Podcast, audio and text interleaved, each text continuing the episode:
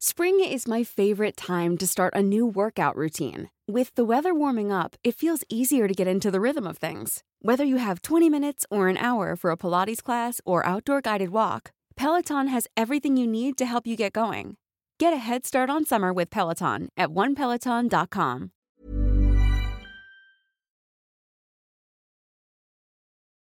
Escuchas. Escuchas un podcast de Dixo. Escuchas Linterna Mágica con Miguel Cane. Por Dixo. Dixo. La productora de podcast más importante en habla hispana.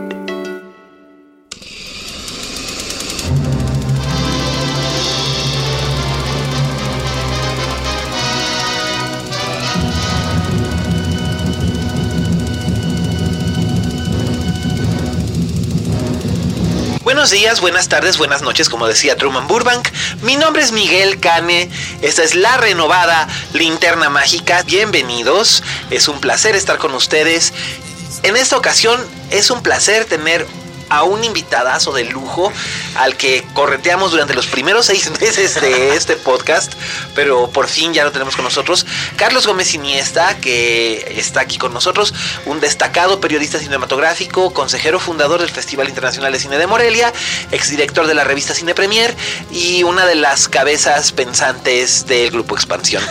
Carlos. Oye, no, pues con esa presentación hubiera venido antes. ¿Verdad? Aquí sí sabemos tratar a los invitados, no te preocupes. No, muchas gracias. En serio, un placer contigo. Eh, pues, venir a hablar de cine, güey. Siempre, siempre lo hacemos afuera de, cámaras y de grabaciones, güey. Y ahora hacerlo y que quede registrado. Ahora sí vinimos es un honor, güey. a echar relajo. Sobre todo porque además eres el primer invitado en esta nueva etapa de, de 2017 de la linterna mágica que tendremos secciones que ya conocían, tendremos nuevas secciones que van a ir apareciendo a lo largo de la transmisión y pues estamos aquí para presentarnos. Eh, si es la primera vez que nos sintonizan, yo soy Miguel Cane, mi Twitter es arroba alias Cane.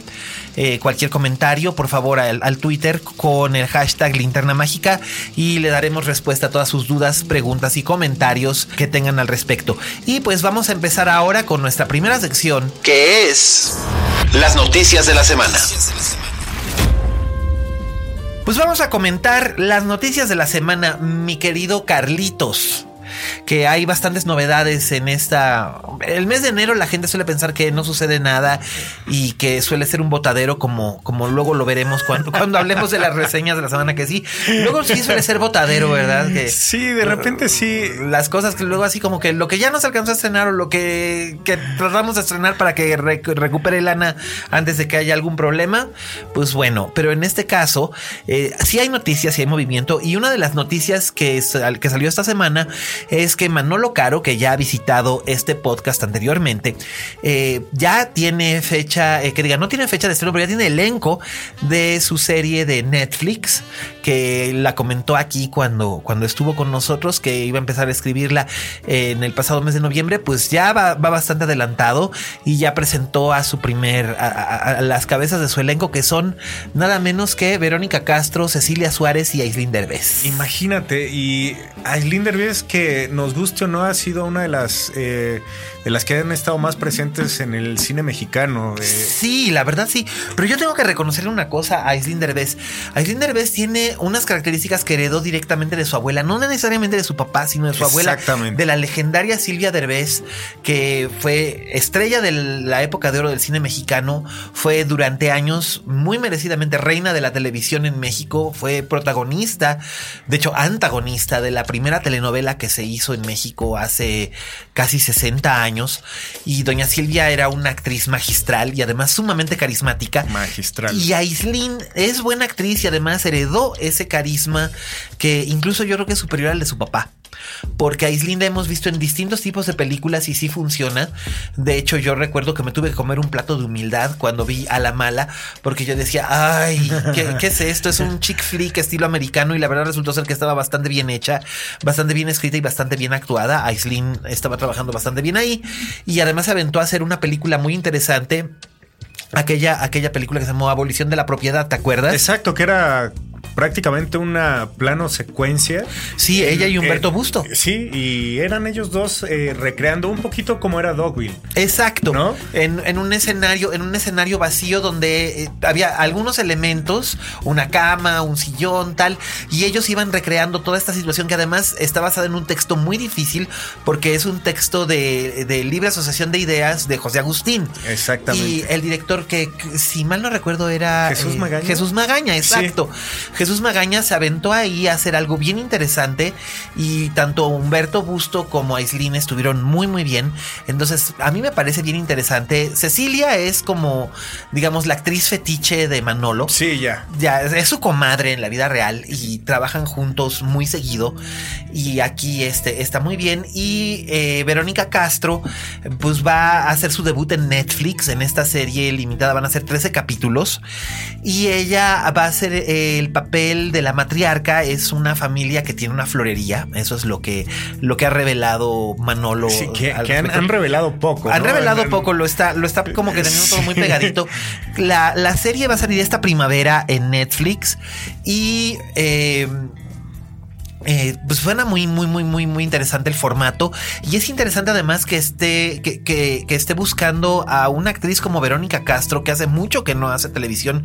Lo último que hizo en televisión fue hace ya varios años, eh, aquella, aquella participación que tuvo en una telenovela con Ludvika Paleta y Jaime Camil, que además ella se fastidió muy rápido y dejó la telenovela casi casi a la mitad. Eh, pues es que, pues, Sí. tiene razón. Tiene razón. Ella ya no está en edad y no tiene necesidad de hacer algo tan agotador como una telenovela. Y quizás en este formato de serie que tengo entendido es una serie dramática cómica. Que es- Como el estilo de Manolo, de ¿no? Manolo. Sí. Entonces suena, suena interesante. Van a ser tres, van a ser tres, este, van a ser la madre y sus dos hijas. Y es, es muy interesante eh, lo que, lo que, lo que parece que está planteando. Y además es interesante que va a básicamente a darle un golpazo a lo que es Blim. Porque eh, este Blim, pues los contenidos originales de Blim no han resultado estar a la altura de lo que eh, se estaba esperando. No garantizan los, las suscripciones que estaban esperando tener. Por eso es que están tratando de generar nuevos, nuevos contenidos.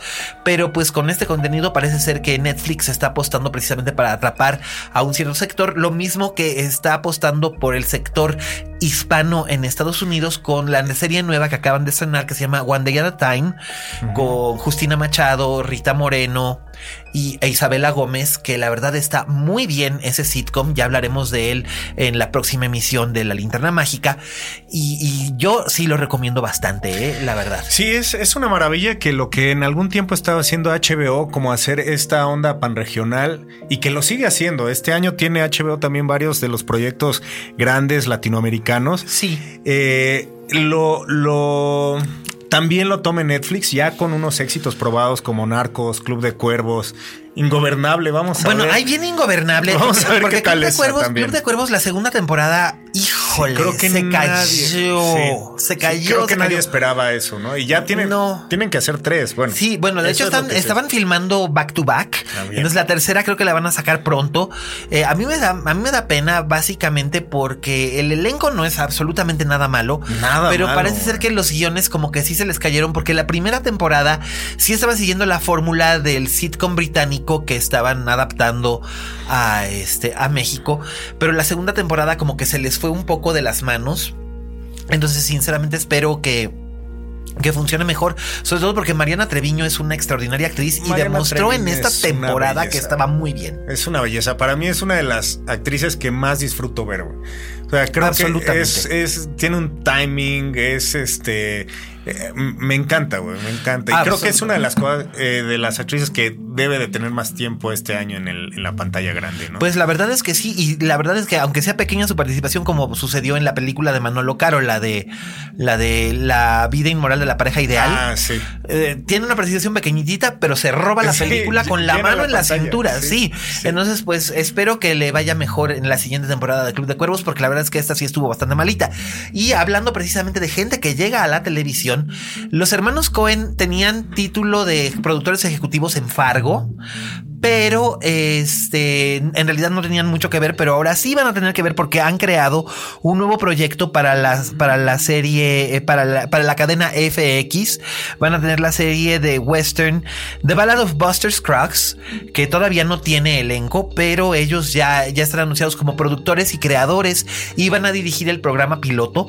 Así que será bien interesante ver qué hacen los Cohen, además que a los Cohen les gustan los westerns. Sí, espero que sí dirijan toda la temporada, güey, porque generalmente lo que pasa es que eh, hacen el piloto y, luego lo dejan en manos de alguien más. Sí. Pues es lo que le pasó en El Exorcista a Rupert Wyatt. Él dirigió el piloto que era muy interesante y después lo dejó en manos de otros directores y la verdad es que la serie se fue para abajo rapidísimo. Lo bueno es que nada más duró 10 capítulos porque qué vergüenza. Pobre Gina Davis y pobre, pobre Poncho Herrera. Pero este, pobres. Sí, cierto. Pero es que sí, la película, la, serie que trataba de ser una secuela de la película era muy mala y la película sigue siendo un gran clásico y ellos, pues la verdad, se vieron fatal. Y y también hablando de clásicos, pues, bueno, yo no sé si va a ser clásico o no, porque eh, está así como que, como que un poco a discutir.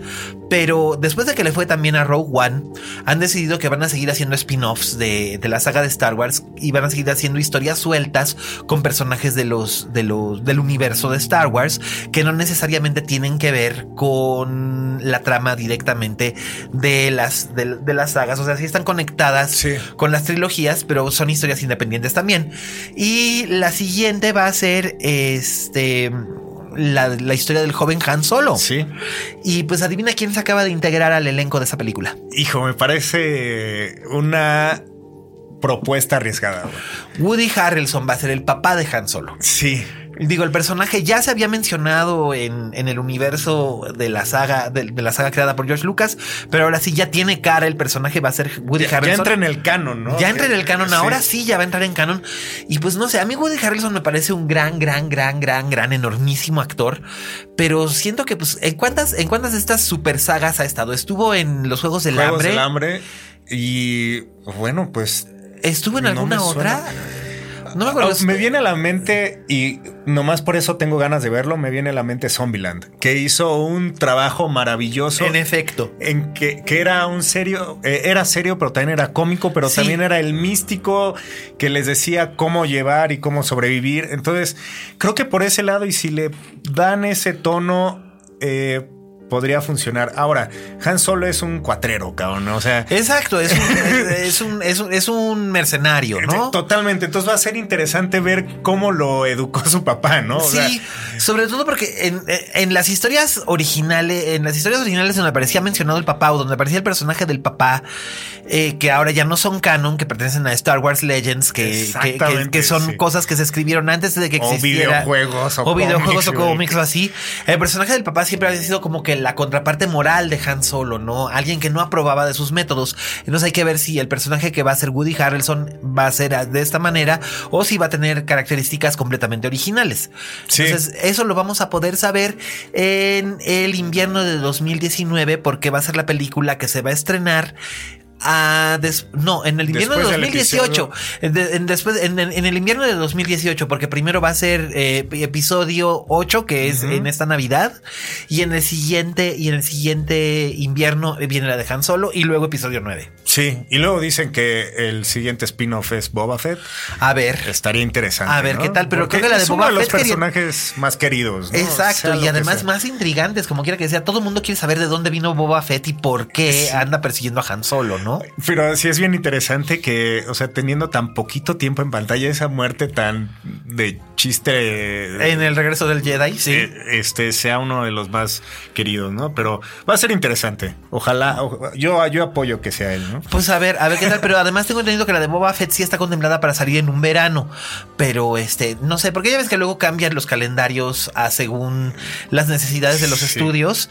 Pero este, pero a ver qué tal. Pero pensando también que habría dos películas de Star Wars entonces en, en, un momento dado al año. Sí, fíjate que a mí lo que me gustó del episodio creo que mucho la pregunta del episodio 7 y Rogue One era cuál te gustó más. Y creo que respondía mucho a. El episodio 7 esperamos mucho tiempo para que se realizara. Y Rogue One fue un año, back to back. En efecto. Creo que sí me sabía más rico esperar un poco más la saga de Star Wars, güey. Ya no sé si siendo un, un evento anual lo disfrute tanto, cabrón. Pues a ver, a ver qué tal. Pero pues lo que pasa es que acuérdate que en la tierra del tuerto el fanboy es rey. y, el, y, el fanboy, y el fanboy exige mucho. Exige mucho. Es por eso es que, pues, por eso es que este año vamos a tener eh, dos, tres películas de DC. Vamos a tener Wonder Woman, vamos a tener. que, te has de estar comiendo las uñas. Sí, de esas sí tengo mucha curiosidad. Justice League, que no se me antoja tanto, pero habrá que ver. Y estaban preparados preparando también el... ¿Aquaman? Eh, no, Aquaman va a ser para 2018. Creo que Flash va a salir antes. Ah, bueno, sí. Pero no lo sé. Que Ezra, ¿no? No lo sé, exacto, que, es, eh, que, que es. Entonces habrá que ver, habrá que ver cómo lo hacen. Pero bueno, esa, esa, es, eso es lo que tienen planeado con Star Wars. Y la, la otra noticia de la semana es que los X-Files sí regresan, sí va a haber nueva temporada de los X-Files después de la, de la resurrección que hubo el año pasado. Sí. Que no le fue tan, tan bien. Pues sí, y además nada más fueron seis capítulos. Ahora, yo prefiero que hagan cosas a que no se hagan. O sea, Ghostbusters a mí me gustó mucho. No le fue nada bien, pero prefiero que lo hagan. O sea, prefiero que haya cosas que se estén este, ampliando los mundos a que se dejen morir esas franquicias que tanta gente que tanta gente sigue, ¿no? Exacto. Y además Chris Carter ya dijo que van a ser más de seis capítulos en esta ocasión y que va a haber más enfoque también en el personaje de, por ejemplo, la gente Mónica Reyes. Mm. Que eso es bien interesante porque a mí, a mí Mónica Reyes es un personaje que me gusta mucho en lo personal y David Duchovny y esta Gillian Anderson ya dijeron que sí le entran.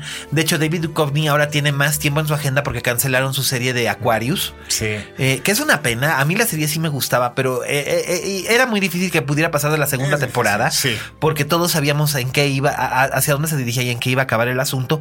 Y este, y Gillian Anderson ahorita ya terminó The Fall y está preparando, está filmando en estos momentos una película basada en una novela de Agatha Christie, en la que los protagonistas van a ser Max Irons, el hijo de Jeremy Irons y Shined Cusack y o Zained Cusack. Eh, lástima que no está aquí Roberto Cavazos para corregir mi, mi, pronunciación de esa clase de nombres en gaélico. Y este Max Irons y una, una joven actriz que se llama Stephanie Martini, que fue una sensación con una serie de la BBC llamada Doctor Thorne. Y llamó tanto la atención que le ofrecieron este papel principal en, una adaptación de una, de, una película, de, una, de una novela famosa de, de Agatha Christie que nunca se había llevado a cabo su adaptación al cine, así que va a estar bien. Y redondea el elenco Glenn Close. Así que, pues, y Terence Stamp, así que va a estar padre. Ah, bueno. Se oye Oye, Glenn Close y Terence Stamp, ya, con eso. Sí, claro, con eso. Entonces, en cuanto Gillian Anderson termina esa película, se incorpora ella a la nueva temporada de los X-Files. Yo creo que por eso es que le van a dar más peso. Y que Gillian tiene un buen este, revival, ¿no? O sea, ya, ya se pudo despegar bien de los X-Files y se me hace interesante que después de lo que está haciendo, quiera regresar, ¿no? Sí, pero como ella misma había dicho en algún momento, la historia de, de, de Mulder y Scully todavía no se acaba de contar. Entonces, mientras haya, mientras haya tela de donde cortar, ellos seguirán regresando. Y pues obviamente también imagino que les pagan una buena lana. Bueno, imagínate, como dices, fanboy, güey. Pues sí, el fanboy manda. Entonces, pues bueno, esas fueron nuestras noticias. No, no, no. Quisiera decirte una, suéltala, suéltala, suéltala, suéltala, este, Nos hicieron caso, Miguel. ¿Qué pasó? Corazón. Ah, sí es cierto. Pero, ah, ¿cómo le di lata yo a Corazón Films en, este podcast, en otros programas de televisión y de radio? Sí. Este, criticándolos por haber retenido el estreno de La La Land hasta febrero.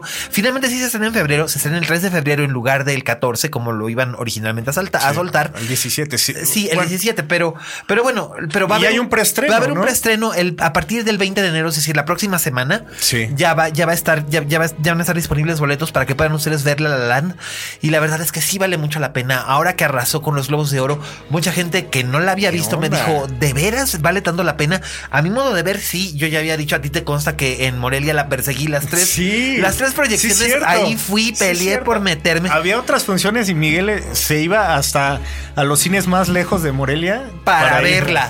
Porque la verdad es que sí vale mucho, mucho, mucho la pena.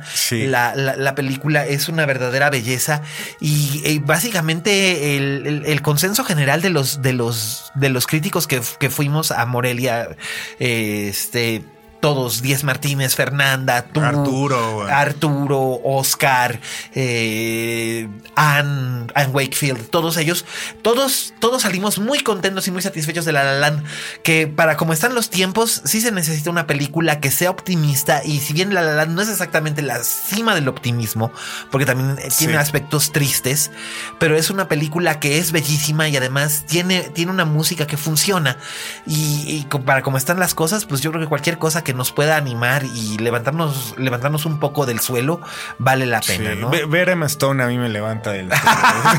bueno, pero a quién no. Y a Ryan Gosling a mí me pasa lo mismo. No, la verdad es que hacen una gran pareja que es su tercer película, juntos. película juntos. Y este, y bueno, y además de ser una gran propuesta que no es densa, güey. O sea, que, que no vas a salir golpeado de la sala del cine. Este, además, pues ya eh, empieza a tener estos reconocimientos por parte de la misma industria. O sea, Exacto. Siete de, los, de las nominaciones se las llevó y rompe un récord de... De ser la película de los Globos de Oro con, que, que se llevó... Todo, o sea, todas sus nominaciones se las llevó Todas. Todas, ¿no? Todas. no, no había habido otra que se hubiera llevado todas, creo, en 20 o 25 años. Sí, sí, o sea, había sido atrapado sin salida. 40, entonces son 42 años. Sí, sí. 42 años y, y, sí, caray, y atrapado sin salida. Expreso del Medio Oriente, güey. Eh, eh, especial de medianoche. Sí, de, Sí, sí, porque ese es el asesinato, hablando de Agatha Christie, asesinato en el Expreso de Oriente. Tiene Claro, pero no, eh, pero, pero Expreso de Medianoche habían sido, había tenido ocho nominaciones, se llevó seis. Sí. Y Atrapado sin salida había tenido seis nominaciones y se llevó las seis. Sí, exactamente. Y aquí, y aquí se llevó siete, nominaciones porque Atrapado sin salida no tuvo canción original. Sí. Por eso es que no tuvo siete nominaciones. Y en Expreso, este había una categoría que era el, mejor debut, que ahorita ya no existe. Que ya no existe, que era Brad Davis, sí. que se lo llevó. Sí, se en lo llevó. efecto. Y competía como mejor actor con John Boyd y ahí se lo llevó ah, John Boyd. Ahí se lo llevó John Boyd, en efecto, por eh, Coming Home. Exactamente. Con Jane Fonda. Uy, pero bueno, estamos hablando de los años 70. ya nos fuimos. Que, que, ahorita ya hablaremos más de los años 70. Pero bueno, estas fueron las noticias de la semana. Y ahora vamos a nuestra siguiente sección. La crítica de la semana. Así es, ya estamos aquí. Y pues bueno, tenemos dos reseñas. Tenemos una película realmente buena, buena, que disfruté mucho, pero bastantito. Y que se va a estrenar, eh, o que ya se estrenó eh, exclusivamente en Cinemex. Y hay otra película que se estrena en todos lados que la verdad yo esperaba que fuera buena. Y la verdad es que le fue, eh, le fue del nabo con la crítica internacional. Y ya sé por qué, porque realmente la película es muy mala. ¿Y con cuál quieres que abramos, Carlitos? Con Godzilla. Abrimos con Shin Godzilla, que es la película japonesa que ya habíamos mencionado en este podcast desde que salió el tráiler el verano pasado y se iba a estrenar en Japón y rompió récords en Japón. Es la película más taquillera en la historia del Japón.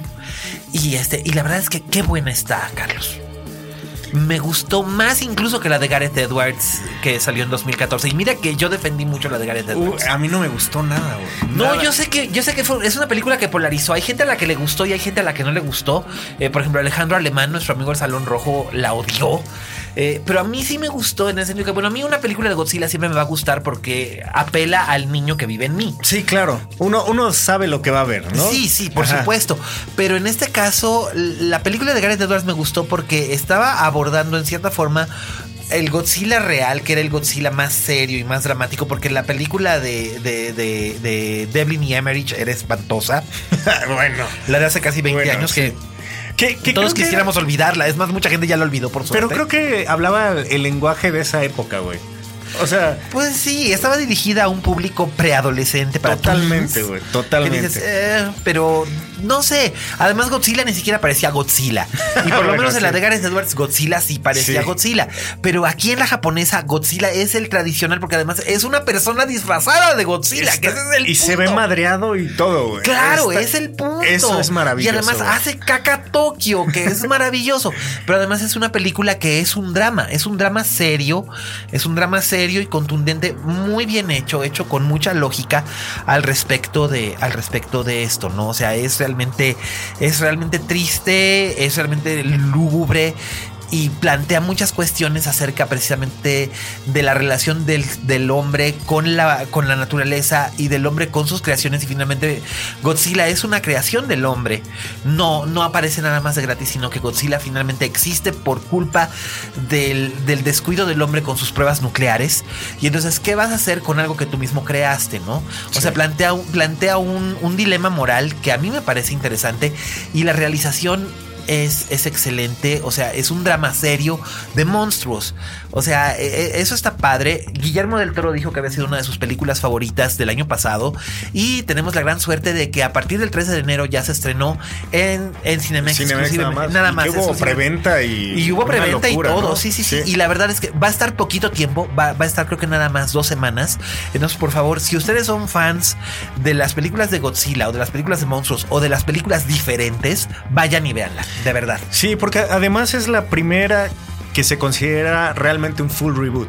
Exactamente, o eh, sea, como si no hubiera existido nada antes. Como que en todas las varias versiones que ha habido eh, se comenta ah, puede que, que salga, ya lo conocemos, pero esta vez es como si no hubiera habido nada antes. Y creo que eso es eh, un un goce total. Es un goce total y además dicen que es la película de Godzilla más intensa desde la del 54, la de Ishiro Honda. Entonces habrá, habrá que ver, habrá, habrá, habrá que ver qué dice el público. A mí personalmente me gustó, me gustó mucho, me entusiasmé y la disfruté mucho. Y es más, eh, yo sí pienso volverla a ver en, en sala. Y cuando salga el Blu-ray, evidentemente pasa mi colección de Blu-rays. No, pero, pero eso que dices es bien interesante. Además de ser una tradición del cine, es también una tradición de la forma en la que está hecha, ¿no? O sea, Absolutamente. que es una persona que sí, es, es un actor. Es un actor que, está disfrazado de Godzilla. Un, traje que pesa 10 kilos. Entonces, ayuda a ver esa lentitud que hace que todavía lo veas más grande. Así es. Y los efectos, los efectos visuales se mantuvieron al mínimo y se aprovecharon muy bien. La verdad es que yo sí lo disfruté mucho. Proceso artesanal, hay que verlo. Yo no me sentí abrumado por los efectos por computadora, lo cual funciona. En, en, la que sí me sentí abrumado por los efectos en computadora para y que se notaba mucho el green screen para recrear la, la, época es en la nueva de Robert Zemeckis que eh, fue, fue uno de los precursores del green screen, pero creo que ya está abusando de ello. Eh, me, me refiero a Aliados. Ok. Este que todo el mundo pensaba que iba a ser muy controversial por el asunto de Brad Pitt y Marion Cotillard y tal. Y pues yo la verdad no entiendo por qué, porque cero química entre ellos en pantalla. Cero. Bueno, en el tráiler eh, sí, sí se ve. Y, también la distribuidora lo utilizó justo cuando empezó el escándalo. Cuando empezó el escándalo, sí. hasta hizo un evento para, para pasar 10 minutos. 10 minutos, yo me acuerdo. Pero te voy a decir una cosa. Esos 10 minutos y eso que sacan en el tráiler es básicamente los highlights de la, de la película. Porque la película se me hizo aburrida, predecible. Eh, falta totalmente de química entre ambos y me pareció realmente poco interesante y la verdad es que no soy el único que lo piensa. Si tú ves las críticas internacionales, le fue como al Kiko. Le pusieron, le pusieron palos en todas partes y este, la dejaron como lazo de cochino. y bueno, y en la taquilla también le fue bastante mal en Estados Unidos, ¿no? Entonces ese era su principal este, gancho. Gancho marketing, güey. Pues sí, pero pues no. lo que no, y además, no, pero además lo que pudo haber sucedido, pero finalmente Marion Cotillard salió ahí deslindándose por completo, diciendo, eh, pues no, respeten, estoy embarazadísima de mi marido, al, que quiero, entonces, o sea, please, por favor. Y la verdad es que yo nunca creí que hubiera habido ahí un, este, un afer, eh, que además luego los afers en producción, pues X, son, cosas que suceden mucho. Vamos, hay algo, hubo algunos muy célebres. Shirley MacLaine y Clint Eastwood aquí en Durango cuando filmaron Dos mulas para la hermana Sara. Por ejemplo, que se aventaron un torrido romance cuando estaban filmando la película y después no se volvieron a hablar en la vida. Pero este, pero, pues pero bueno, eh, cuando están filmando una, cuando se filma una película es otra realidad, ¿no? y es otra realidad, es, estás en otro, estás en otro lugar y todo. Pero no, o sea, en efecto no hubo tal cosa, como ya, ya se desmintió.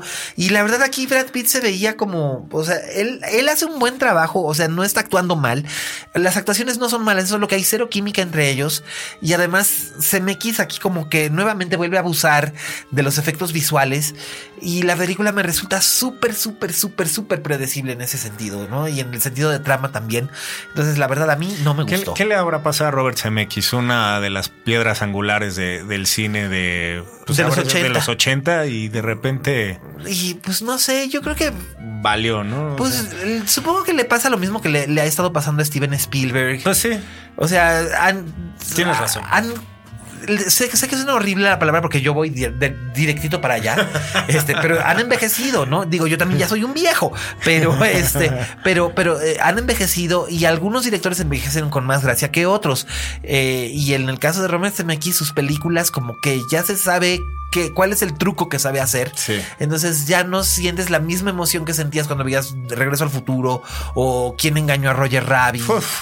O incluso, incluso con su primera película que era tan simpática, que no tenía efectos visuales, pero era muy aguda y muy, muy inteligente, que era eh, Quiero estrechar tu mano. Eh, que es del 77 o 78 más o menos, que es sobre unas adolescentes que, quieren conocer a los Beatles y es una comedia muy simpática, o, incluso Contacto, ¿no? Que es probablemente oh. su película, para mí es probablemente su última película realmente importante porque Forrest Gump a mí no me gusta y me pasa con, Al, con lo mismo que con Forrest Gump.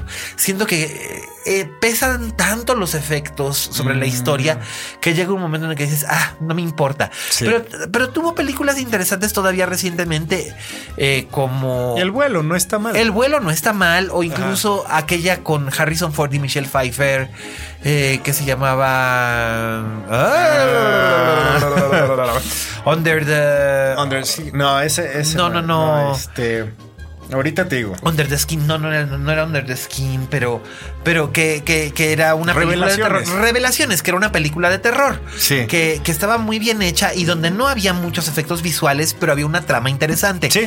Y en este caso, y en este caso, la trama no es interesante. Entonces, por muy bien logrados que estén los efectos visuales para trasladarnos a la Francia eh, de, este, de los años 40 me da exactamente lo mismo. No estoy sintiendo nada y esa es, un, es una gran pena porque Alayer tiene todo para hacer una película, tenía todo para hacer una película buena y se quedó en el intento. Qué mal.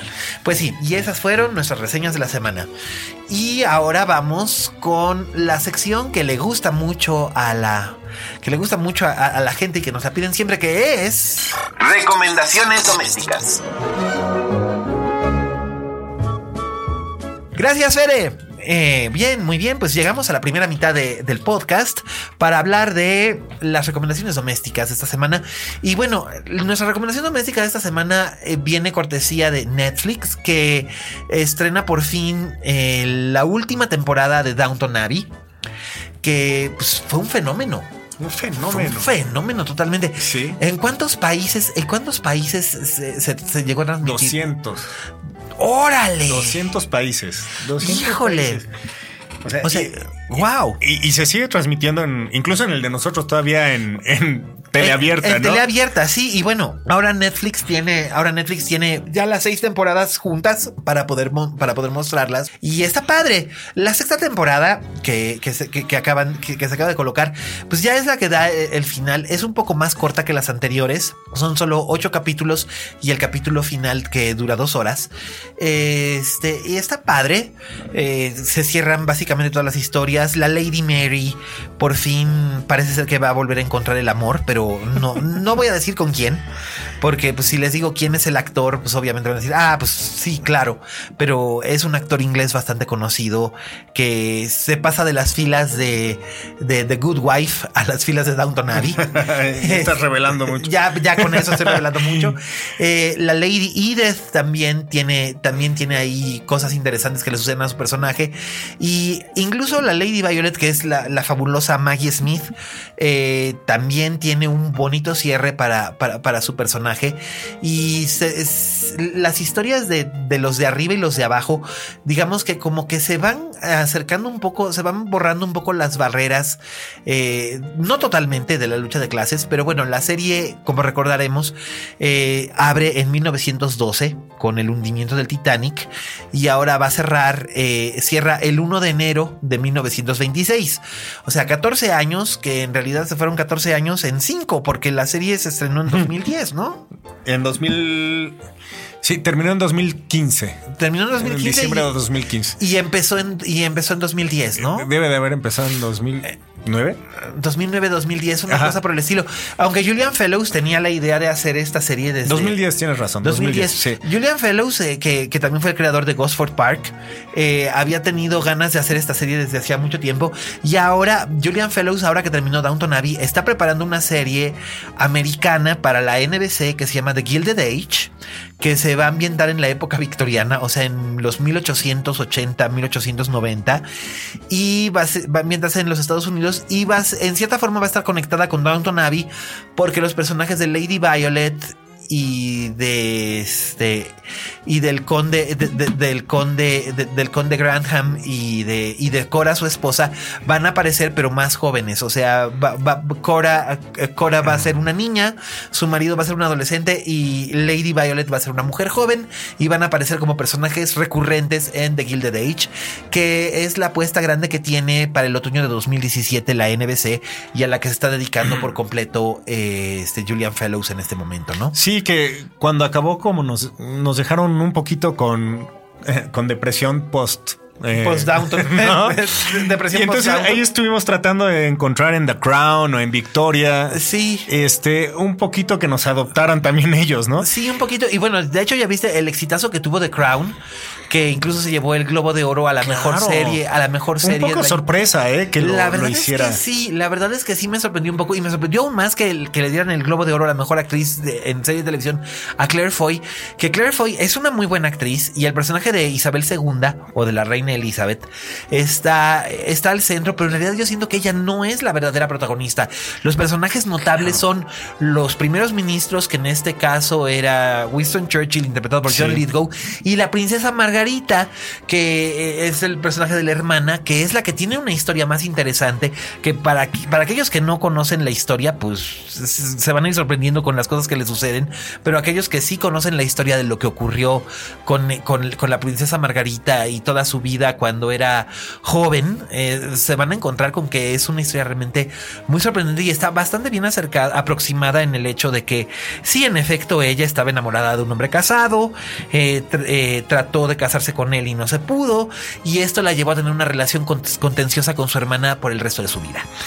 Entonces, pues. Sí, ahorita la, que han lanzado es The, Halcyon, que es este un hotel eh, de cinco estrellas de top durante los principios de la Segunda Guerra Mundial, en la que también vemos eh, la vida pues desde abajo de la servidumbre y también de los huéspedes, ¿no? Este, y acaba de lanzarse, va con buen éxito, pero bueno, veremos si el futuro le da chance. Pues sí, es que ya ves que luego las series de los hoteles funcionan o no funcionan. Porque pues ya ves, el Gran Hotel fue, un, fue, un, fusil de Downton Abbey y luego en España funcionó muy bien y cuando quisieron aquí hacer la versión del Hotel de los Secretos le dieron en la torre pues porque tenían ya ahí todo el formato y lo acabaron convirtiendo en una telenovela. Y lo cual no estaba tan mal, de hecho no era tan mala, pero sí le dieron en la torre un concepto.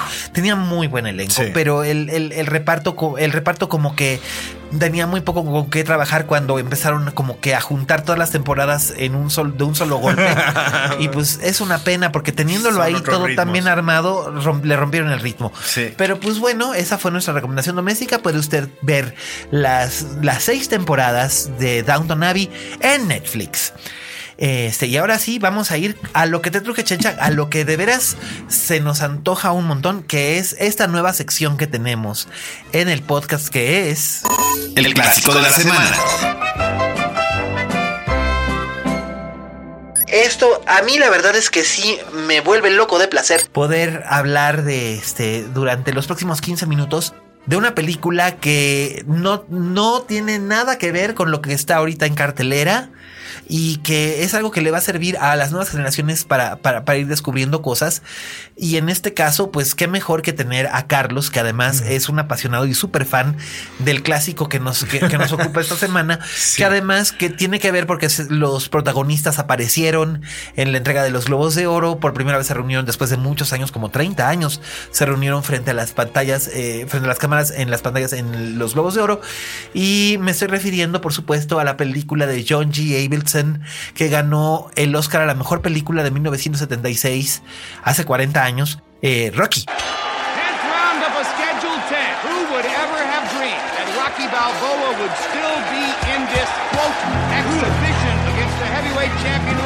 Rocky. Eh, bueno, tengo que confesar ¿Sí? que mi primer acercamiento con Rocky fue Rocky 4, güey. Fue lo primero que viste, ¿no? Sí, o sea, esa fue mi edad en la que dije, bueno, ¿qué es esto? Y, y me acuerdo que la gente eh, se paró para aplaudirle a Rocky. Estaba en el cine Apolo, güey. En el Apolo, en el Apolo de satélite. De satélite. Gran cine. Eh, Era un gran cine y era uno de los que tenían más tecnología en ese tiempo. En, en aquel entonces, pues Rocky 4 fue en qué año? En Fue el 85. 85. Sí, 85. Que ahorita si la ves, sí dices, era un panfleto de la Ay, Guerra claro, Fría. de la Guerra Fría total. Totalmente. Totalmente. Pero sí, además, ese fue el año en el que el cine Apolo le pusieron el sistema THX, ¿no? Exactamente, exactamente. Entonces, entonces, se todo. Se llenaba. sí. Wow. Pero, y, y fue ahí cuando dije, bueno, si hay cuatro, debe de haber otras tres. Entonces me regresé, fui a mi videocentro favorito. Y Los videocentros. Híjole, qué nostalgia. Sí, sí, es que, y, y es lo que hay que aplaudir de esta sección, güey. O sea, Sí. a- para mí, esto cine clásico es lo que me trae a la mente cuando yo vi estas películas. ¿no? No, ese es el punto. Para los que los que tenemos una cierta edad es, es revisitar un poco la nostalgia. Y para los que no tuvieron oportunidad de ver esas películas en cine o que no sabían ni siquiera que existían, porque habrá un momento en el que hablaré de películas de los años 40, 50, 60, 70, que van a descubrir algo que a lo mejor les llama la atención y eso los puede llevar a explorar otro tipo de cinefilia. Sí, exactamente. Y entonces- Porque es que en Netflix o en las otras plataformas realmente no hay mucho cine clásico. No, no, bueno, en Netflix Estados Unidos sí, pero Sí. creo que aquí no nos gusta tal vez tanto, cabrón. No, Yo la creo- gente como que no está acostumbrada. O se van y- rápido, o sea, de el cine en blanco y negro como que les da flojera, ¿no? Y les dices, ¿no has visto Casablanca? Y dicen, ay, no, es que es, es en blanco y negro, qué hueva. Sí. Y, no, el cine en blanco y negro también es maravilloso y ya hablaremos de cine en blanco y negro. Pero Rocky, por ejemplo, es un muy buen eslabón para poder empezar. Sí, pues eh, bueno, a- ahora eh, que regresé a ver Rocky 1 y a encontrarme que Rocky empezó siendo un donadie, Sí. ¿no? Que, que mucho se puede comparar a la historia de su protagonista. Del propio ¿no? Sylvester Stallone. Sylvester Stallone no era nadie. No era nadie, o sea, eh, jugaba americano, de repente estaba ahí en, en los antros ayudando. Y él tenía este sueño de pues entrar a la industria, ¿no? Sí, y sí quería hizo ser algunos actor, cameos ser por este- ahí. Salió en Bananas, tenía un, tenía un cameo en Bananas de Woody Allen como uno de los pandilleros que lo persiguen en una estación del metro. Sí, Pero ahí estaba muy joven, debe tenido como 24, 23, 24 años. Y por esa, eh, por ese tiempo, pues es cuando decide eh, ver, eh, bueno, vender un, un guion que se le había ocurrido después de haber una, eh, después de haber visto una pelea, este, con Mohamed Ali, en el que pensaban en que el retador nunca iba a durar, bueno, no iba a durar más de tres rounds. Claro, que era la famosa pelea entre, entre Mohamed Ali y Liston, ¿no? Exactamente. Y eh, bueno, de ahí eh, dura más, eh, incluso llega hasta el último round, pero en el último round Mohamed Al- Ali este, lo, lo, lo noquea. Y eso es la fuente de inspiración para que Rocky empiece a escribir un guion sobre un boxeador, un donadie que quiere crecer y que empezó a vender a todos los estudios con la condición de que él tenía que ser el protagonista. Y nadie quería, ¿eh? Nadie quería. Nadie quería, porque él no era nadie. Entonces, pa- para sostenerse, hacía un montón de cosas, incluso cosas de las que luego no se sintió muy orgulloso. Una película porno soft llamada The Italian Stallion.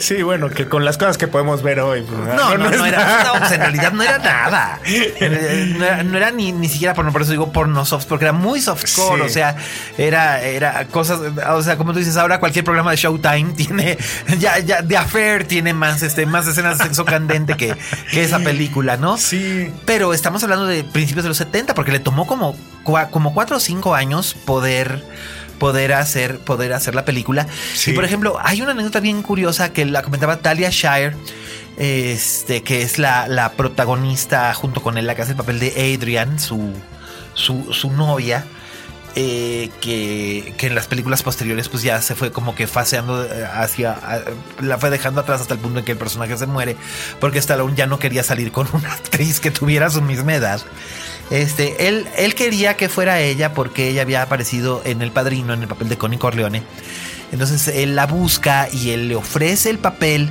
de, de- la chica en la película y ella le dijo que lo haría, pero solo si reescribía el guion porque el personaje de la chica básicamente era un personaje de stock. O sea, un personaje de stock es básicamente como, como un cliché, ¿no? Un, un personaje como de como de como de como de cajón, ¿no? Como de apoyo, no tenía no tenía historia propia. Entonces, él tuvo que hacerle varias reescrituras hasta que ella quedó satisfecha y aceptó hacerlo porque además ahí la que era famosa en cierta forma era ella, no él. Sí, sí, prácticamente y nadie quería de los famosos, nadie quería entrarle tampoco a la película justamente porque él era el protagonista y además les pedía que hicieran casting. Sí, exacto, porque Steve McQueen le había dicho, yo hago la película pero yo soy Rocky. No, tengo que ser yo. Ah, pues no. Entonces, eh, eh, esa clase de situaciones, ¿no? Tenían dos millones de dólares para presupuesto que al final United Artists, que ahorita pues, desapareció. Ya no existe, exacto. Este, les compró el guion, bueno, le compró el guion por 350 mil dólares. Este, pero cuando estaba esta cláusula que él tenía que ser el protagonista, les dejaron el budget a un millón de dólares. Exacto. Entonces tuvieron que hacerlo así y prácticamente todo lo que él reinvirtió lo que Él reinvirtió lo que le pagaron en el, por, los derechos del guion, lo reinvirtió precisamente en producción. Y todo lo tuvieron que hacer eh, de manera de guerrilla. A lo Pero este, funciona muy bien. Sí, no, esta escena, la que ahorita cuántas veces ha sido parodiada, en la que va corriendo, en la que sube la escalera, toda fue pues hecha, o sea, la Improvisada, gente no sabía, ¿no? Incluso hay una parte ahí donde le avientan una, una naranja y él la toma, pero todo fue parte de esta buena vibra que lograron cuando, cuando estaban filmando y cuando realmente se la estaban creyendo. Claro, en los barrios, en, en los barrios trabajadores de, de, de, Filadelfia. Porque además insistió en que todo se hiciera en locación y le salió más barato, fíjate. Le, les, rindió, le rindió. Y en el año en el que en el que Rocky salió fue realmente una verdadera sorpresa porque fue un año donde hubo muy buenas películas eh, y de hecho la gran competencia que tenía era una película que, yo sigo considerando un gran clásico y hablaré de ella en su momento. Un gran, gran clásico de los 70 que es Network de Sidney Lumet. ¿Y cuánto nos serviría esa película ahorita? ¿no?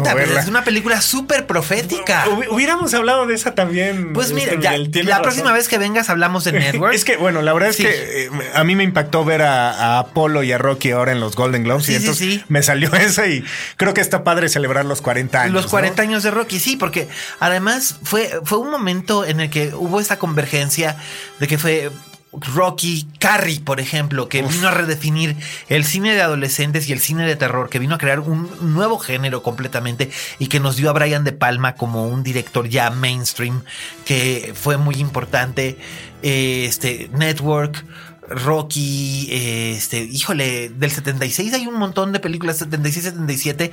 Bueno, Star Wars ya estaba a la vuelta de la esquina. Es cierto, es eh, cierto. Fue una gran época de oro para, para el cine, para el cine en ese momento. Y al final, o sea, después de todos los pedos que tuvieron para sacar esta película, llegó, ganó el, Oscar a mejor película. Y mejor director, cosa que a mí, eso sí, aquí, aquí voy a hacer una, una, parte.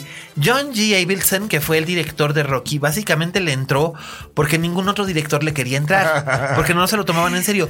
John G. Abelson era un director que había trabajado mucho televisión. Sí. Y había hecho un par de cosillas pequeñas en cine. Y él le entró porque le gustaba el rollo optimista de Rocky. El problema es que después se quedó atorado haciendo esa clase de películas. Sí, solamente quiso hacer películas de ese estilo, así de rollos optimistas y tal. De hecho, dirigió Rocky 2. No, ya todas las demás ya son de, del mismo. Las dirigió el propio Stallone, sí, no, dirigió Rocky. Bueno, no, pero dirigió Karate Kid, güey. Dirigió Karate Kid 1, 2 y 3, sí, que es básicamente Rocky. Sí, en efecto. Y, y, luego como que se estancó y acabó haciendo como películas como películas de la semana, ¿no? Sí. Y el que le haya ganado a, a, a Sidney Lumet mm, es una de las cosas que digo, o sea, no lo puedo entender. Puedo entender que Rocky haya tenido el voto popular porque era una película popular, que era muy importante que existiera una película con ese tipo de apego, porque desde los años 40 no había habido una película que le hablara de esa manera al público en general. Claro. Decirle, si estás soñando, ven, tú también puedes soñar, que es un poco lo que le está pasando a La La Land ahora, con, su debida, con su debida eh, proporción guardada. Pero, Rocky, que también es Rocky sí le pegó mucho, ¿no? Claro, es un feel good movie, es una película sobre soñadores, ¿no?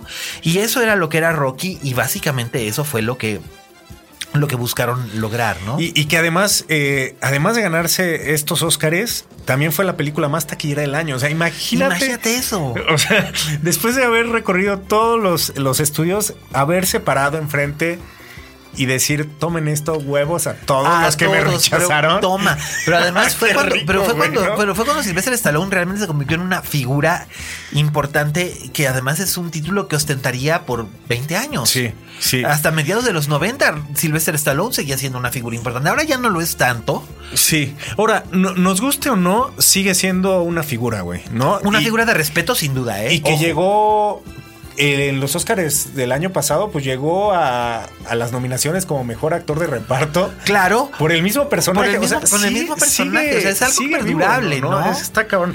Ahora sí, las siguientes películas van chafeando, ¿no? Pues con el tiempo. O sea. Eh, pero siguieron siendo un éxito, ¿no? Ya que metieran de repente al señor T, güey. ¿Ese fue en Rocky 2 o Rocky 3? Rocky, 3, ¿no? ¿Qué, ¿Qué, onda? Sí, pero, güey, de niño, hijo, me encantaba, güey. Porque aparte había una serie del señor T, güey. Claro, había una real y una animada. Sí, no, era lo mismo, pero al final te decía, te lo dice tu amigo, el señor, señor T. sí, pero la animada era una como estilo gimnastas, gimnastas, una cosa así. Y la real era de 18, ¿no? Ah, claro, de 18. De 18. Bueno, él, él hizo ahí también. Que ahí también actuaba, ¿no? Sí. Y este, este, este luchador también súper ochentero, Hulk, Hogan, güey. Que tan... Sí, que es bueno. O sea, como que lo kitsch acompañó a Rocky en los años más kitsch de los 80, güey. Por supuesto, pues bueno, Dolph Lundgren salió de ahí. Drago, güey. Y luego, precisamente en Rocky 4 fue cuando. que creo que Drago es uno de los enemigos también más icónicos del cine, güey. Eso sí, absolutamente. O sea, pues esta figura, esta máquina de matar rusa. pues es el que se echa el plato a Apollo Creed. Ups, spoiler. Sorry, pero bueno, es como. ay, bueno, ambas Pero bueno, que causaría que, lógico. causaría que con el tiempo viniera este Ryan Coogler a hacer. Eh, Creed. Creed, efectivamente. Que, es una película que funciona muy bien. Funciona muy, muy bien. Sobre todo si tomas en cuenta que desde Fruitvale Station te dabas cuenta de que este director tenía interés en contar este tipo de historias, historias sobre personas ordinarias en circunstancias extraordinarias. Y en Creed toma lo mejor de ambos elementos, toma lo mejor de, lo que ya había trabajado en Fruitvale Station y toma todos los mitos icónicos de Rocky para crear su propia historia. Y estoy seguro de que va a haber una secuela de Creed eh, pronto me gustaría verla, ¿eh? Pero ahorita ellos dos están trabajando en, en Panther, güey. Ahorita hablando de. Sí, Black Panther. en, efecto. Sí. En efecto. Que es interesante. Que, es de la Marvel. De hecho, ya conocimos al personaje de Black Panther en Civil War. Ah, exactamente. exactamente. Va, a estar, va a estar interesante. Va, va, a estar interesante lo que, lo que vayan a hacer. Pero este. Creo que ha llegado un punto en el que las películas de Rocky que eran estas películas de acción, las películas de Stallone básicamente, eh, fueron a los años 80 lo que las películas de la Marvel son a esta época. ¿No? sí, sí, puede ser, güey. Puede ser. Este, las, además de que atraían a mucho público, güey. ¿Cómo no? Porque eran películas, además eran películas de un corte un poco más familiar, en el sentido que había algo para los adultos. O sea, Rocky es una película para adultos nominalmente, en el sentido de que estamos viendo a un hombre que está luchando por su sueño, que es este, que, que, es un fracasado, eh, le, ha, ido mal, y, que sin embargo no se, no se rinde y ahí va, y trata de tener esta historia de amor con esta muchacha que, que padece una timidez paralizante, que es Adrian, que trabaja en la tienda de mascotas, este, él tiene una, una deficiencia de aprendizaje, ella lo ayuda, o sea, esas cosas los vuelven muy humanos. Sí. Y, era una historia sobre personajes humanos. Después Rocky se vuelve una cosa casi, casi sobrehumana. Ya para cuando es Rocky 4 y Rocky 5 y bla, bla, bla. Ya llega un punto en el que dices, este, ok. Ah, Rocky 5 creo que sí es malísimo. Bueno, y ya luego cuando llega Rocky Balboa, pues ya fue cuando, fue, cuando decide matar al personaje de Talia Shire porque pues ya. Sí, güey, ya. Ahí, ahí, sí no quería ya participar, güey, ¿no? No, no, no. Y además él no quería tener una compañera que se viera de su edad, que se viera realmente de su edad porque él se seguía viendo más o menos igual. Oye, y creo que también valdría la pena rescatar a Mickey, güey, a Burgess Meredith. Ay, bueno, Burgess Meredith, Burgess Meredith era, una Creo que es uno de los profesores o maestros o entrenadores que eh, Absolutamente. Eh, o sea, Absolutamente, completamente memorable, porque además Burgess Meredith fue un un actor enormísimo de la época de oro del cine de Hollywood. En los años 50 encontró su nicho en la televisión, protagonizó algunos capítulos fascinantes de la dimensión desconocida. Algunos lo recordarán como el pingüino en la serie de Batman, claro. y posteriormente, y posteriormente, gracias a Rocky, tuvo una resurrección haciendo un montón de papeles bien interesantes en películas de los años 70. Entonces realmente era un actor fascinante, también trabajaba mucho en radio y trabajaba mucho en teatro. Y la gente se sorprendería de saber que además era un Don Juan. Burgess ah, Meredith era un Don Juan. Burgess Meredith le bajó la mujer a Charles Chaplin. Él le robó el corazón a Paulette Goddard y Paulette Goddard dejó a Charles Chaplin por este. Qué maravilla. Sí, Paulette Goddard dejó a Charles Chaplin por Burgess Meredith y duraron casados N cantidad de años. O sea, realmente el señor era un personajazo. Más allá de ser un gran actor, Burgess Meredith era un personaje de los que ya no hay, fíjate. No, ya no hay. No, ya no hay ese actores con ese temple y esa personalidad, ya no los hay. Ahora, hay que. Eh, un dato de trivia que me gusta mucho es cuando Rocky hizo Creed tenía la edad de Mickey cuando hizo Rocky. Exactamente, 62 años. Pero Mickey ya se veía bien. Ah, bueno, es que la ciencia avanza y además eh, Sylvester Stallone se ha hecho no sé cuántos liftings. bueno, güey. Bueno, sí, pues por eso te digo que ya no podía salir de esposo de Talia Shire simplemente por el hecho de que parecería su abuela. no, parecería su mujer. Sí, claro, claro, güey. Pero este, pero sí, ya, ya, ya, ya, ya. Ahí Sylvester Stallone como que como que sí hubo un tiempo en el que sí abusó mucho de la cosmética. Sí. Pero fue en esta época, te digo, que fue como que llegó un punto de unos excesos. Era ya cuando era cuando hizo Rambo 3 y no sé qué. Y cuando abandonó a su primera mujer por Bridget Nielsen, que fue también un escandalazo. Porque él deja a su primera esposa con dos hijos pequeños, uno de los cuales tenía autismo. Y este, y ahora, pues los dos hijos mayores de Sylvester Stallone, pues ya no están, ¿no? Los dos han fallecido. Y este, y ahora tiene tres hijas con Jennifer Flavin, que es su esposa desde hace 20 años, y las tres hijas también estuvieron en la entrega de los Globos de Oro, ¿no? Y, creo que como que encontró la estabilidad que le hizo falta durante esos años, porque el éxito, él mismo lo dice, el éxito le llegó demasiado rápido, después de haber estado tocando tantas puertas, de repente gana el Oscar, eh, se, vuelve famoso, se vuelve una celebridad y empieza, empieza a triunfar y se vuelve una verdadera estrella y perdió el piso. Y él mismo lo ha, lo ha reconocido en entrevistas y todo, que me perdió el piso y durante más de 10 años estuvo volando por la estratosfera y se metió absolutamente de todo y anduvo con toda clase de mujeres y le faltó el respeto a la que fue su primera esposa, que ella trabajaba para mantenerlo y que eso es algo que siempre le va a pesar, ¿no? Haber, haber sido una mala persona con la persona que fue buena con él, pero que ahora ya encontró la estabilidad al lado de su actual mujer, con sus hijas, con su familia. Y por eso es que lo vemos poco y las películas en las que lo vemos son películas como que ya están muy planeadas para un tipo muy específico de público, que es el público que añora las películas en las que él sale. Pero básicamente yo creo que como ya... hacerle tributo, güey. Exacto, porque yo creo que Sylvester Stallone una hora ya no podría abrir una película como las que abría hace 20 años, básicamente porque el público que está pagando ahora por ver esas películas, no pagaría por verlo a él, pagarían por ver a Chris Evans o a Robert Downey Jr. o a Sí, totalmente. O a Benedict Cumberbatch, o no lo sé. No lo sé, pero Sylvester Stallone lo que hizo es que no envejeció con gracia, pero aprendió a envejecer. No, y, incluso esta narrativa eh, que mencionas ha pasado hasta en los comerciales que ahora vemos, ¿no? Sí, exacto. Estos comerciales de Tecate, sí, todos se le tienen que, que, cuadrar a él, güey. Ah, no, a fuerzas, ¿no? Y está bien. O sea, boxeadores que realmente ganaron se le cuadran a un boxeador ficticio. Ficticio. Pero la verdad es que está bien porque es Sylvester Stallone, nos guste o no nos guste como actor, yo siempre voy a reconocer a Sylvester Stallone como un ejemplo de algo. Y es un ejemplo de persistencia. Totalmente. Es un ejemplo de persistencia. El señor quería ser una estrella, logró ser una estrella y logró más, se ha mantenido más de 40 años como una estrella. Y que es el paralelo con Rocky, güey. Y que por eso me gusta la película y por eso la quería traer a la mesa, güey. Pues mira, gracias por haberla traído, Carlos. Nuestro, nuestro clásico de la semana con el que inauguramos esta sección es Rocky. Si ustedes tienen algún clásico de la semana que deseen, que deseen hablar, por favor, eh, mándenos, eh, mándenos al, Twitter arroba alias Cane con el hashtag linterna mágica. ¿De cuál les gustaría hablar? La próxima semana tendremos algunas secciones nuevas. Tendremos una participación especial desde Guadalajara De Raúl Fuentes con el Momento Geek. Y también tendremos eh, comentarios sobre las nuevas películas, eh, comentarios sobre las nuevas, sobre las nuevas críticas de cine que habrá, los nuevos estrenos.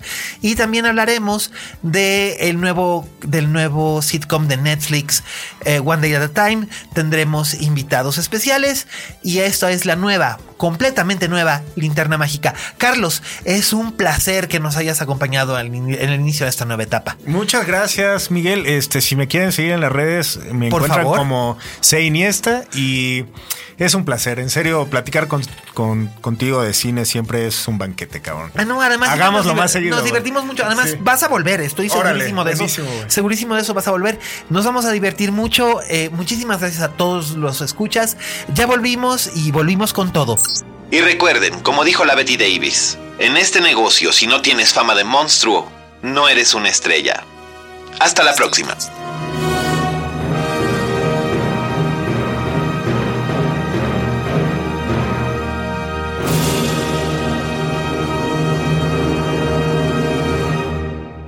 Dixo presentó Linterna Mágica con Miguel Cane.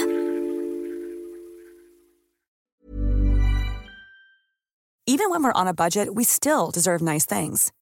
Quince is a place to scoop up stunning high-end goods for 50 to 80% less than similar brands. They have buttery soft cashmere sweaters starting at $50, luxurious Italian leather bags, and so much more.